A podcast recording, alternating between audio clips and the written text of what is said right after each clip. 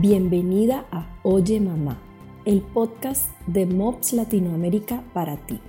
Un espacio con anécdotas, historias y consejos que llenarán tu corazón y te darán herramientas prácticas para la crianza.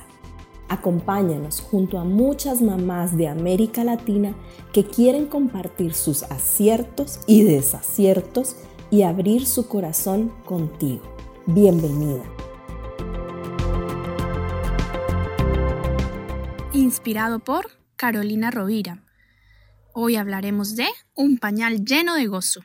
Eran las 4 a.m. y mi primogénita se había despertado en su primera semana de vida todos los días a esa hora.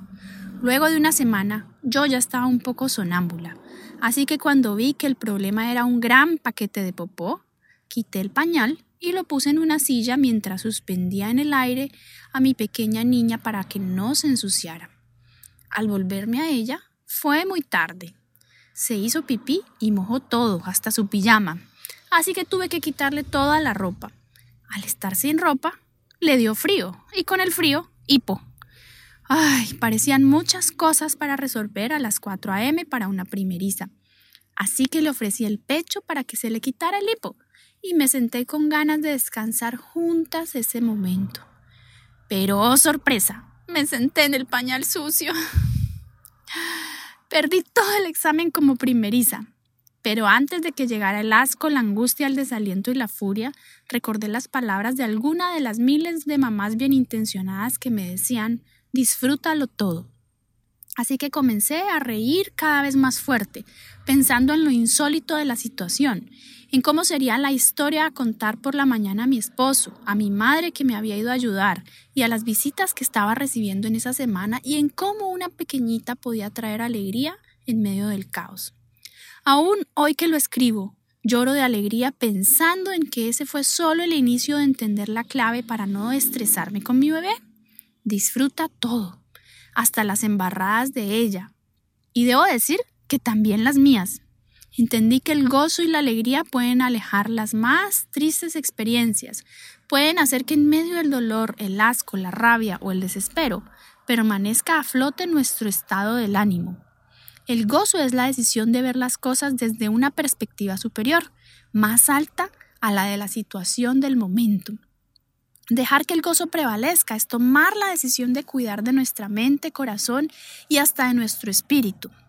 Una mamá sana y estable emocionalmente es muy importante para la familia y seamos honestas. Criar hijos puede desestabilizar mucho las emociones. Sin embargo, cuando veo el caos, el desorden, los llantos, la insistencia casi compulsiva de los niños en algo, necesito recordar que vale la pena gozarme esa situación o la situación me arrollará como un tornado. Algunas ideas que me sirve pensar son 1. Si una revista le tomara una foto así, pintarrajeando con el pintalabios, sería una foto de portada. 2. ¿Cuánto aprendizaje obtuvo la niña? Aunque se haya ensuciado todas las manos, al estilo anuncio de detergente. 3. ¿Está ella desordenando? No, está ordenando en su propio estilo. 4. Algún día esta situación será una gran historia para contar. 5. Gracias a Dios mi hija se mueve. 6.